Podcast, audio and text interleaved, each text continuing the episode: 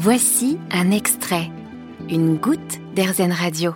Bonjour François Carré. Bonjour. Vous êtes professeur en physiologie cardiovasculaire au, CHU de Rennes et cardiologue, médecin du sport à l'hôpital Pontchaillou de Rennes.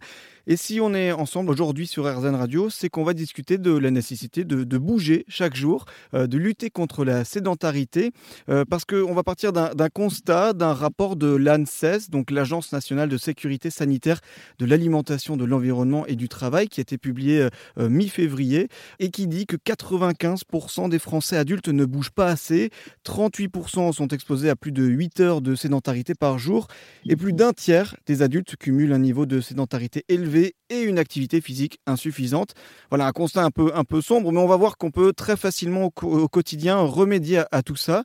Et pour commencer, peut-être, est-ce que vous pouvez nous expliquer qu'est-ce que c'est la sédentarité et qu'est-ce qui la différencie du manque d'activité physique? Alors pendant très longtemps, on a assimilé sédentarité et inactivité physique, et moi le premier, jusqu'au jour où on s'est rendu compte que euh, si les gens bougeaient un peu plus, c'est-à-dire diminuer ou augmenter plus exactement leur activité physique, eh bien, on n'avait pas l'effet escompté, en particulier sur le poids, tout simplement parce qu'on s'est rendu compte que la sédentarité, qui correspond au temps passé assis, ça vient du verbe latin sédérer, être assis, eh bien, cette sédentarité a un impact négatif sur la santé indépendant de l'activité physique.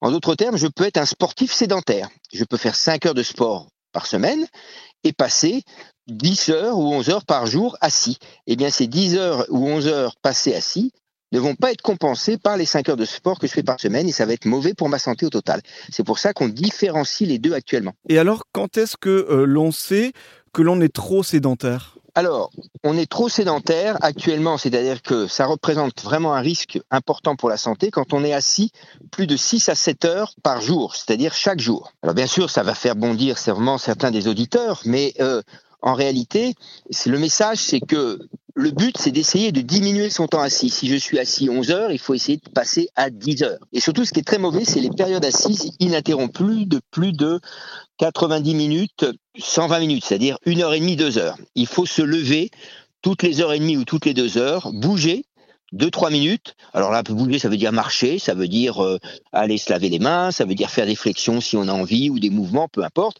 Tout simplement parce que quand je reste assis, j'encrasse mon organisme et cet encrassement, à la longue, va altérer ma santé avec plus de diabète, plus d'une pression artérielle plus élevée, plus de cholestérol et voire même, c'est montré dans des études, plus de risque de cancer. Donc c'est pour ça que maintenant, on différencie bien les deux. Mhm, donc euh, la, survenue possible de, plus de maladies lorsque l'on est plus sédentaire. Euh, alors on est quand même sur, donc, sur euh, Radio, on veut proposer des solutions aux gens. Est-ce que vous pouvez nous donner quelques petites astuces au quotidien pour lutter contre cette sédentarité? Il y a toujours des solutions. On se trouve confronté à un problème nouveau parce qu'on est face à la révolution numérique qui dure depuis, on va dire, 10, 15 ans, 20 ans. Hein. Les, maintenant, les ordinateurs, les portables, ça prend de plus en plus d'importance de plus en plus de puissance. Et donc, on est contraint de rester assis. Je suis contraint comme les autres. Donc, qu'est-ce que j'ai trouvé? Bah, Par exemple, dans mon bureau, ma poubelle est à l'autre bout de mon bureau. Bon, comme je suis pas bon en basket, je me lève régulièrement pour aller jeter mes papiers. Hein.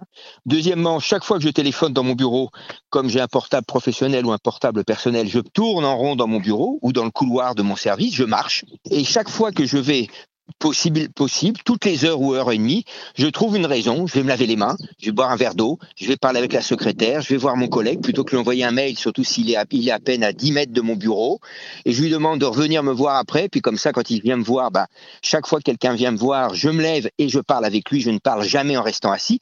Voilà comment je peux rompre. C'est donc des nouvelles habitudes qu'il va falloir prendre. Et il est possible, il est possible d'ailleurs, il faut le savoir, qu'un jour, les grandes sociétés d'ordinateurs type euh, Microsoft décident que l'ordinateur s'éteigne au bout de deux heures. Et à ce moment-là, il se rallumera peut-être trois, quatre minutes après. Parce que on se rend compte qu'il faut absolument, on doit vivre avec nos ordinateurs, mais il faut vivre de bonne façon pour notre santé. Quand on pratique une activité, quand on va se mettre en mouvement, qu'est-ce qui se passe dans notre corps qui nous fait du bien? On sait que l'activité physique et la diminution de la sédentarité diminuent le risque d'avoir des maladies chroniques il y en a plus de 35. Hein? Alors c'est très varié, ça va être euh, les cancers, ça va être les infarctus, le diabète, ça va être euh, les maladies inflammatoires, rhumatismales, enfin toutes ces pathologies qui nous gâchent la vie, parce que bah, malheureusement on risque de vivre avec si elles surviennent. Et donc comment l'organisme peut à la fois baisser la pression artérielle, diminuer le risque de maladie d'Alzheimer, les cancers et tout, quand ils bougent Eh bien, en fait, c'est très simple. Il faut retenir une chose, c'est que génétiquement, nous sommes programmés pour bouger. C'est-à-dire que nos gènes ne fonctionnent bien que si nous bougeons. Ce qu'on ne sait pas bien souvent, c'est qu'en fait, un gène sert à libérer des protéines. Ces protéines circulent dans l'organisme. Mais encore faut-il qu'on le stimule, ce gène. Et si on ne bouge pas, nous ne stimulons pas la plupart de nos gènes. Donc, on ne va pas avoir ces protéines. Or, si je bouge, dès que je contracte un muscle, il va y avoir des modifications au niveau de mes gènes qui vont faire qu'ils vont libérer des protéines. On en dénombre plus de 100 qui vont diffuser dans tout l'organisme et qui vont jouer sur la prévention de la maladie d'Alzheimer. Par exemple, au niveau du cerveau, on sait que ces protéines vont au niveau du cerveau pour favoriser euh, la mémoire, euh, la concentration. Et elles vont aussi jouer sur les os. Les os vont être plus solides. Elles vont jouer aussi sur les vaisseaux pour diminuer les plaques euh, de cholestérol qu'on a dans les vaisseaux, etc., etc. Donc, en fait, il faut regarder les choses en face. Aujourd'hui, bouger, c'est aussi vital que respirer. C'est-à-dire, si je ne respire pas au bout de deux minutes ou trois minutes, ça va se compliquer pour moi. L'ennui, c'est que quand je bouge pas, ça va se compliquer au bout de 15 ans ou 20 ans. Mais ça va se compliquer. C'est pareil. C'est aussi vital. Donc, on doit bouger pour entretenir. Et c'est pour ça qu'on doit bouger chaque jour. Parce que ces protéines dont je viens de parler, leur effet ne dure que 24 à 36 heures. Donc il n'est pas question de bouger le lundi et puis le samedi, parce que entre temps, eh bien, je perds tous les bénéfices. Hein, c'est un peu comme se laver les dents, comme si au lieu de se laver les dents tous les jours, on se lavait seulement le dimanche sept fois. Eh ben non, c'est pas la même efficacité. Eh bien là, je dois bouger régulièrement, chaque jour, pour avoir les effets bénéfiques. Et alors, il y a une chose aussi importante, c'est qu'il y a une différence très claire à faire entre la pratique du sport et avoir une activité physique. Absolument, c'est pour ça qu'on est vraiment dans le domaine du bien-être. Euh, nous, médecins, nous ne demandons pas aux gens d'être sportifs. On leur demande simplement de bouger, de faire de l'activité physique qui va m'apporter du bien-être. D'ailleurs, il faut savoir que euh, aujourd'hui, pour diminuer le risque de dépression et le risque de burn-out, eh l'activité physique, c'est ce qui est a de plus efficace.